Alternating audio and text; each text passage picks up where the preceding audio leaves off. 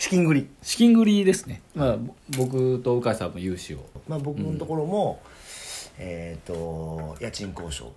はい。だ全部やりましたよ。駐車場とかまでやったから。ああでも。副業リビオシチャンネル。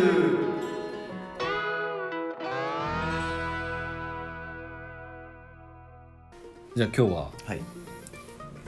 先週に引き続いてあそうですね。もうコロナえっとコロナショックを乗り越えるために、はいあのなんとオープニングの雑談はなし深刻だから。まあ緊急事態だ緊急事態宣言なんだけど、緩い感じなしでいきます緩い感じはね今日は自粛ムードですよ。あわかりました、はい。じゃあ自粛して。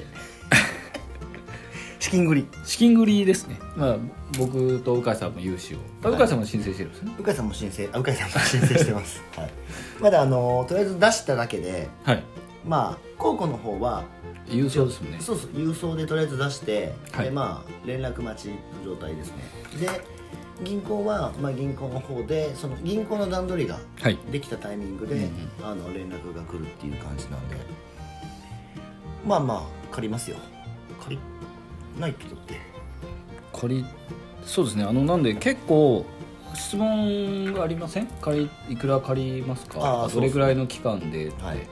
先週も言ったんですけど、マックスで借りれるだけ借りてはい。据え置きも返済期間も全部僕はマックスにしてます。理由としてはまあ本当に何があるかはい。ちょっと読めないんで、はいまあ、一応伸ばすだけ伸ばす。でまあ据え置き期間が3年とか2年であればまあ2年据え置きなので、まあ、そのまま2年経って、まあ、そのままお金が手つかずで残ってればそのままもう元金で返しちゃうっていう、まあ、もしくは借り換えですかね、利率が低い方の、えー貸付と借り換えるっていうことを、まあ、やっていこうかなとは思ってます。で、まあ、個人事業主の方とかも結構借りた方がいいんですかねっていうのを、まあ、よくいただくんですけど、えー、と確かに個人事業主の方の方が人を雇用してないパターンが結構多いのでダメージ的にはうんと緩いとは思うんですけど、はい。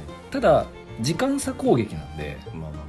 はい、特に、まあ、個人だと地方でやられてたりちょっと郊外でやられてる方多いと思うんですけどニュースとかでも出てるようにまず都心で流行って次郊外に必ず行くとは思いますので、えっ、とまあゼロとかはないと思うんですけどね。ゼロとかでお客さんがゼロってなることはないと思うんですけどやっぱ半分とか行くと個人だと逆にしんどいしんどいですね。のはしんどいのででその後再開してお客さんをじゃあたくさん入れて盛り返そうと思っても1人とか2人とかしかいないと、はい。結局1日のキャパが決まってますね。はい。なんで下がってった分の期間が長ければ長いほど、同じように復帰する時間が半年とか1年。遅れますもんね。そうなんですよ、はい。減った分が再開できないってことは個人の方の場合だと結局自分の何か身を削るうん。時間を例えば増やすとか、はいえー節約するとかっていうふうになっちゃうので、そうなってくるとまあ仕事にもプライベートにもやっぱ影響が出てくるのでまあ本当に少額でもいいので、まあ、借りてちょっと気持ちのはい。安心を持っといた方が間違いなくいいですよ いいんじゃない結局だからその例えば仮に収束例えば7月にもし仮にしたとしても、はいその消費のマインドが収束あなんか要はうん転換するのって多分もう1そうですね年とかかかると思うんで。なんでそれを見越した上でやっぱりそこもね借りれるだけ借りた方が。これもうでもトラウマじゃないですか。コロナっていうトラウマでみんな何があるか分かんないから、はい。お金使わんとこってなりますよね絶対なるっすよ。だから絶対滞るんでなるとやっぱりその辺も踏まえていくと、まあ、怖いですよねそうですね。だって出かけないんだったら身なりを気にしないんで。間違いない。髪の毛やらないですよね。そうなんですよ。まあ、仕組み。脳の構造的な仕組み上、はいまあ伸ばされますもんね。まあまあちょっといっか。ますねは生きていくためには必要ないですから。いそうなんですよ。生存のためには必要ないんで、うん。まあどっちかっていうとあのはい。はい。資金ね。あとは、まあ、これもよく聞かれると思うんですけど助成金。ああはいはい、はい。まあ、おそらく雇用調整のはい。雇用調整助成金っていうのが一応はい。あるので、はい。まあこれは法人ですかね。一応雇用保険が多分入ってないと、はい。はいえっと、おそらく使えないんですけど、うん。とまあ、今回のコロナの件に関してははい。一応会社の不測の事態で休業してるわけではないのでまあそうです支払いの義務っていうのは原則的には一応ないですけど、はい。まあ、とはいえスタッフさんの生活があるので、はい。ここういう時の場合は一応労働基準法上では、はい。まあ、休業手当として、えー、と通常の、まあ、総総支給なのかな、はい。総支給が基本給の6割以上っていうのを一応手当としてお休みしてても出さないといけない。はい。で、えーとまあ、その後、まあこういう理由で休業しましてっていうので雇用調整助成金で、まあ、ちょうどスタッフさんの額の3 4分の3とか。はい。まあ、だから60%ぐらいが一応助成金で戻ってくるっていうのが今新型コロナでちょっと手続きが緩くはなってるんですけど、あと申請も簡単にもなってるんですけど、まあ、支給がいつされるかっていうのはまあ正直わからない。まあ一応なんかざっくり2から4か月とかはい。なんか出てますけど、はい、でも4か月後だとちょっと遅いんじゃないかなとは思いますね。はい、であとはまあ協力金し休業要請の場合の協力金だけどリビオは休業要請の対象に入ってないのであそうですね、協力金がまあもらえるかどうかも多分正直わからない、まあ、もらえないって持って頭の中でいた方がいいですね、我々は。はい。はい、ですね。はい。なんでまあ6割手当出したらまあ6割戻ってくるっていうような感覚ですね。持ってはい。おくっていう、そうですね、まあ、あんまり頼りにしてはダメなんですけどそうですね。それを目当てでやらない方がいいとは思うんですあけど、まあそうですね。なんでまあとりあえずはもうん、うジャブジャブお金をとりあえず手元に手貯めといて。そうですね。はい。なんで順番としては融資申請して、はい。で助成金対策はい。して、でまあ、もう一個は、まあ、事業主がそのまま貸し付けるっていう形ですよね,、会社とか、そうですね。それですね。はいまあ、個人のお金をはい会社にね。会社に入れると、はい。まあ、これはちょっとあんまグレーっちゃグレーなんですけどね。まあまあまあまグレーではないんですけど、い。一応あ個人貸付ね。個人貸付すると事業主の方はいいですよね。確かに。利息ついて戻ってくるんで。そうですね。これは非常にあまり大きい声では言えないんですけど。まあ非課税ですし、そうですね。はい、会社にね会社に会社に貸し付けてるんで。一応その利率はだから本人が決めれますからね。利息のそうですよね別にあれですもんね。はい。何は金融度みたいな感じなんです利息分だけですよね多分課税そうですね。されるのおそらく。10日に1割でもいい。トイチでも全然問題ないですよ。やばいな。はい。まあ資金はねちょっと。まあでもここをやっぱり一番ちゃんとしていかないともうガクガク止まらない。んで、そうですね。はい、一番重要なポジションですよ、はい、そうですね。あとははい。あとはだからまあお金、まあ、ちょっと前のやつでその営業活動をどうするかっていうところと、まあ資金繰り。であとはまああと、まあ、かかるコスト。はい。まあその人件費とは別でかかってくるその要はコストの見直し、はいはいはい。はい、原さんとこも家賃交渉してましたよね。家賃交渉しましたし、えー家賃交渉もしました。はい。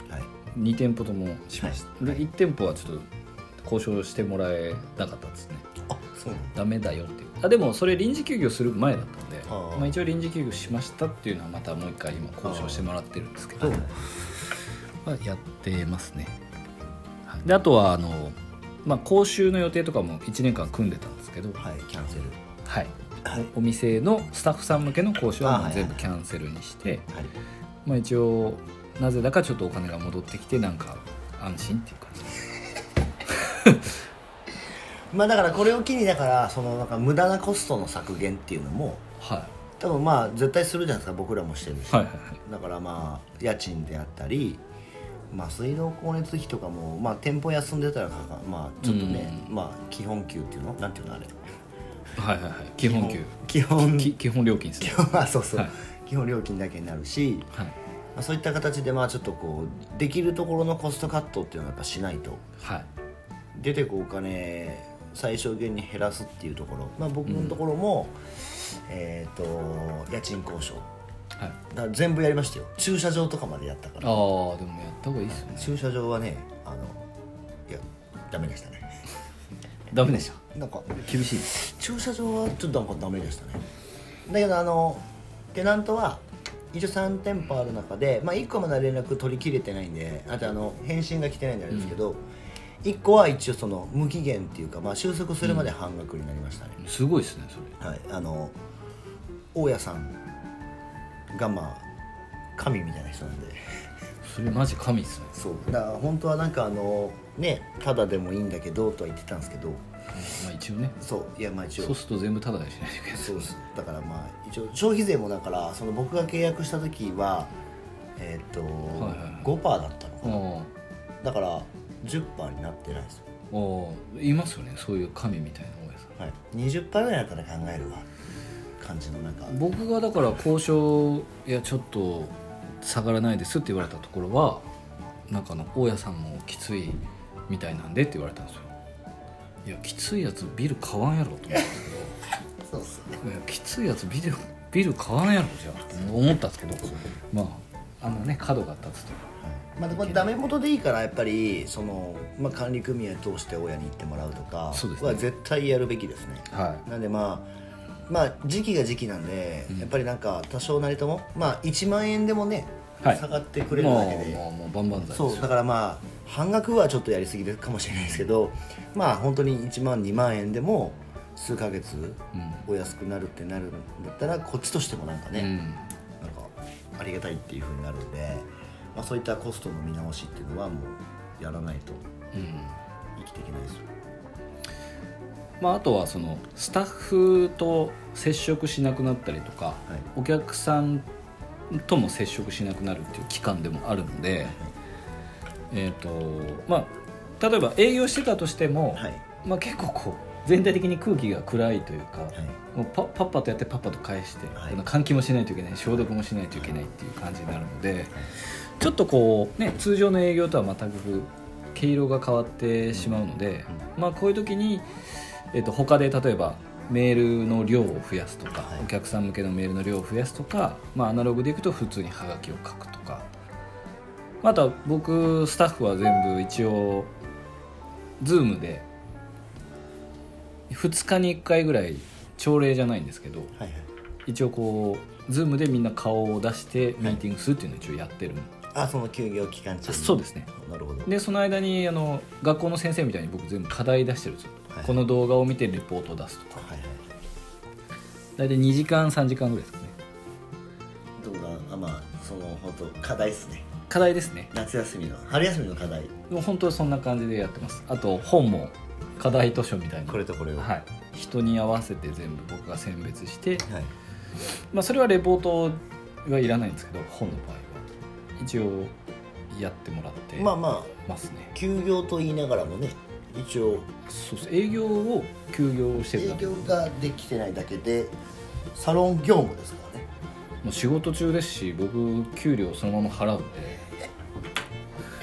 そうっすね。はまあ次のねだからまあ結局この休みの時間例えば2週間あったら2週間でその後の爆伸びできるそうですね。時間が、まあ、できたと思って、はいなんだろう積み重ねないと。そうですね。今のうちに仕込めるものはもう本当仕込んどかないと、はい。だからもう ね休業期間でやることがないって言ってやつは本当終わってる。まあでもこういうとこはね逆にその、まあ、リーダーシップを発揮するじゃないですけど、はい。まあ、経営者の腕の見せそうですね。ところ、まあ、頭の中をちゃんとスタッフと共有はいするタイミングかなとは思ってます。あとなんか収入源とかってなんか別で増やしたりしてます。個人的に？あなんか例えば、まあ、よくあるのはもうベタにアルコール消毒売ったりとかはい。マスク売ったりとか。あー。まあでも臨時休業してたらできないじゃないですか、はいはいはいはい。いやうちはまあスタッフはこれからっていうタイミングですね。なんか飲食だと今あの先にはい。コロナのが収束した後のお食事券を結構ネットで販売したりしますよね、飲食とかはねはい。8割減とかだから。はいなんか年間フリーパスみたいなのを作って結構僕入ってくるんですよなんか。あそうなんですか。知り合いの一回も買ってない。だって分かんないもん行くかどうか。そうですよね。むしろそれがだって飲食店があるかもわかんないから。はい、なんでその、まあ、先に先払いのチケットとかをまた、まあ、お正月で売ってたりするとこもあると思うんですけどまたこの購買の機会と捉えてはい臨時休業明けはまあまあ値下げでもいいと思いますしはそういうもう回数券いはい。を売っちゃうとか、まあ、コロナを逆に逆手にとって、まあそうですね。うん、まあそういうのをやっぱりちょっと休みの間にちょっと準備するのはうん。戦略としてはそうですね。まあお客さん来ないんで逆に半額でもいいですよとか、まあ、やれんことはないですよね。はい、なんでまあできる限りのことをまあするっていう、まあだから、まあ、こういう時にまあぶっちゃけね僕らがこの副業リビオシチャンネルな。んで、はい。まあそのサロンワークとは別での営業外収益っていうのを、はい。やっぱり用意しておくっていうことができるのが一番越したことないんで、そうですね。本当にでもスタッフにも僕、まあ、まさに今日ちょっと話してたんですけど、まあ、このやっぱ場所があってお客さんがいて美容師がいないと成立しない職業ってはい。やっぱり本当にこういう不測の事態の時に あのめちゃくちゃ対応できないし、その要は売り上げがない限り会社としてもはい。守りきれないじゃないですか最終。だからやっぱり他であの売り上げを上げるっていうこともその頭の片隅に、置いておかないと、はい。まあ普段言ってるんですけど、はい。まあ多分これでまあ普段言ってるようなことがあこういうことの時のためだなっていうふうに、まあ、実際リアルに起きちゃったから、はい。あうん、だからネットの技術とかあのもうメルカリとかでも何でもいいんですけど、はい。やった方がいいよっていうのを今日。そうですね。はい、でやっぱ自分会社で守れる部分と自分の自分で守れる部分やっぱ半々。はいにしとかないとはい会社に守ってもらうのが9割8割あると会社が終わったら終わるんで、はい、そうですね。だから会社に頼る部分5割自分で何とかできる部分5割っていうのが一番理想。はい。だなっていうのは、まあ、本当に円高円安みたいな感じまあですけど、そうですね。っていう話は今日してはい、はい。もうこういう時だからすごいみんな納得してたように見えました、まあ納得してるんじゃないですか、うん、その普段ねなんかこう死ぬか生きるかっていう環境じゃないところで言われても、じゃあもうね明日朝もう今月もしかしたら給料がないかもしれないっていう枯渇するかもしれないっていう危機感がある中で聞くのとはうん。絶対違うと思うんで、だからそういうのもこの先はまあ用意していくっていうのをまあみんな多分結構真剣に思ってると思いますけど、うん。副業って何っていうところを今言ってる人たちは終わってるなんでね来週か再来週からこの同じ気持ちを鵜飼さんも味わっていただけるんですね。あまあそうですね。はい。もうだからもうもう今からもう言ってあるんでね、うん。とりあえずそのコロナ後にはい。